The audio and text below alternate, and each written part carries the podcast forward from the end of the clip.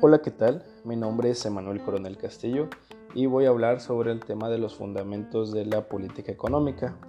La política económica yo la puedo definir como un sistema el cual el Estado lo va a utilizar para poder estabilizar la actividad económica y poder fomentar el desarrollo económico del país.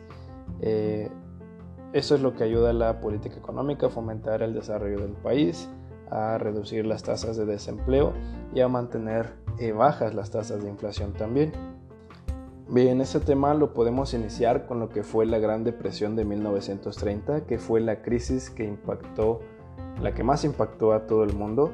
Y bueno, de aquí las naciones pues han sacado lo, positivo de esta situación. Han sabido cómo utilizar, eh, pues incluso hasta prevenir las crisis o anticiparse a las crisis, utilizando lo que fue la estadística, aplicando esta estadística a la economía y así poder enfrentar las crisis actuales o las que se avecinan. Eh, esto de la estadística pues genera incluso eh, la credibilidad en, la información de la economía, lo que genera la, información pues se sustenta a base de, de, datos estadísticos. Sin embargo, a veces nosotros como población, como ciudadanos, a veces no creemos del todo en esta información. Sin embargo, pues también eh, la, la nación se tiene que encargar, el gobierno se tiene que encargar de difundir toda esta información a nosotros como ciudadanos. Podemos tocar el tema de la inflación y la deflación. La inflación yo la puedo definir como el incremento de los precios generalizados y la deflación obviamente todo lo contrario, que es el decremento de los precios generalizados. Eh, podríamos decir que la deflación es la solución a la inflación, sin embargo no es así ya que la deflación pues también es contraproducente para la economía, incluso se podría decir que hasta más peligrosa, ya que hay una disminución considerable de la demanda, de trabajos, de la economía. y bueno, al contrario, la inflación va a haber un aumento de todos estos factores y promueve más el, flujo de, el flujo económico de cada país. La política económica mexicana eh, se basa en lo que es el poder ejecutivo, con la Secretaría de Hacienda, la Cámara de Diputados y la Cámara de Senadores. Eh, a pesar de que esta intervención pues es estatal, eh, a veces no puede ser de todo eh, benéfica. a veces en lugar de estabilizar, puede inestabilizar más a la economía del país, incluso también ya que es el manejo de, estos funcionarios públicos, pues ya sabemos como que la situación de la política en México.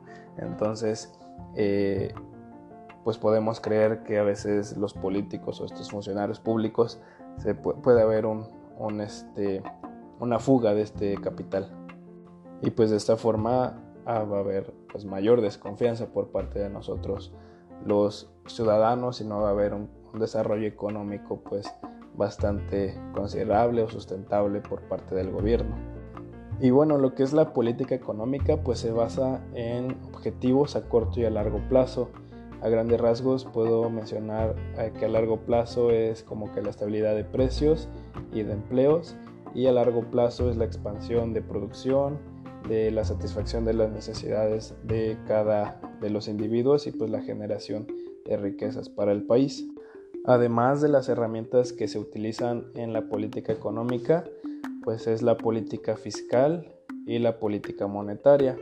La política fiscal se encarga de realizar cambios a los impuestos y a los gastos gubernamentales.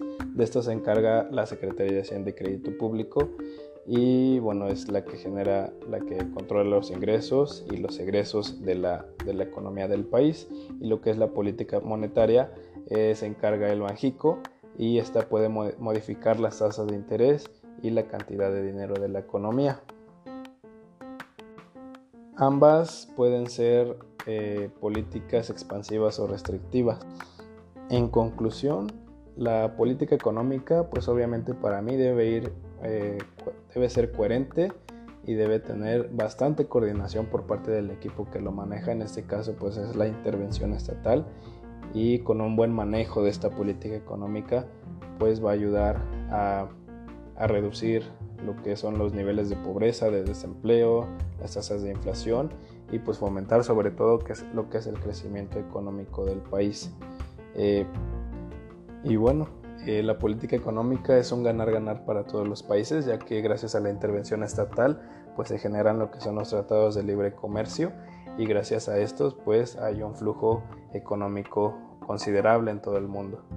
Así que bueno, el, buen manejo de esta política económica pues es muy benéfico, sin embargo también no descartemos que hay, eh, hay pues múltiples errores, puede haber múltiples errores en esto si no se lleva a cabo correctamente. Y bueno, hasta aquí es lo que yo puedo platicar sobre lo que es la política económica.